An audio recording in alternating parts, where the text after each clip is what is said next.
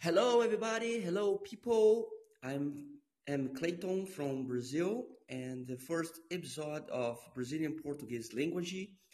I will teach you about some tips and uh, some tricks about the Brazilian Portuguese language.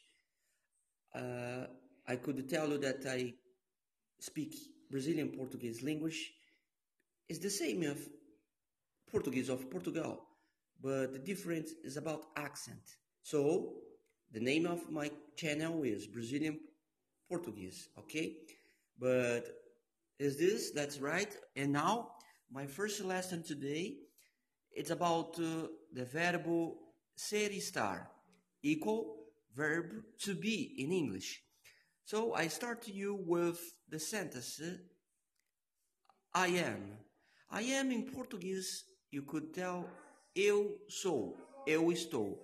One example, well, I'm from the United States. I could tell you, eu sou dos Estados Unidos. Repeat again, eu sou dos Estados Unidos.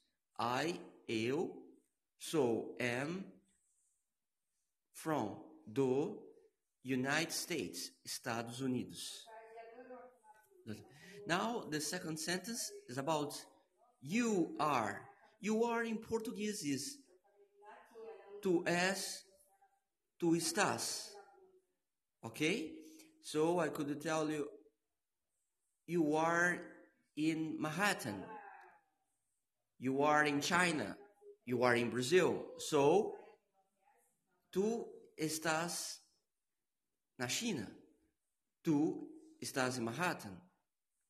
So, you two are as ou estás. That's right. From the other, eu sou, tu és, ele ou ela é. Equals he or she is. Another example, he is French. Ele é francês. She is Chinese. Ela é chinesa. So, repeat again. Eu sou francês. I am French. She is Chinese. Ela é chinesa. Okay?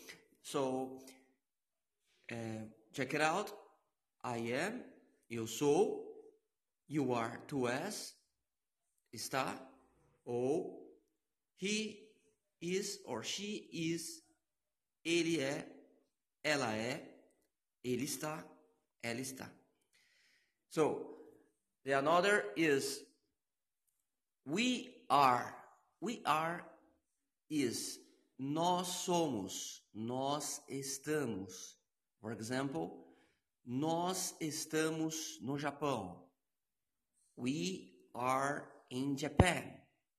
We, nós, are, estamos in, em ou no Japan, Japão. Repeat with me. Nós estamos no Japão. Another sentence is Vós sois, vós estáis. For example, you are in Jamaica on vacations, for example. You and your family. And I could tell you, point to you your family. You are in Jamaica yes. vocês estão na Jamaica. Repeat again. Vocês estão na Jamaica. You, vocês, are, estão, or, são, in, na Jamaica. Jamaica. Okay? And the last is eles são, elas são, eles estão, elas estão. Equals they are. Okay? I could uh, they are from California.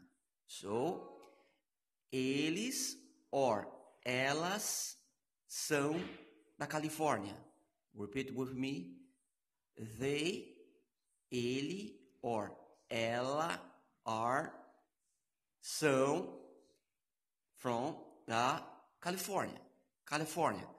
So, uh, this is for today. Thank you very much. Uh, I appreciate the first episode and I hope the, to give you some tips in another episode. Thank you. Bye bye.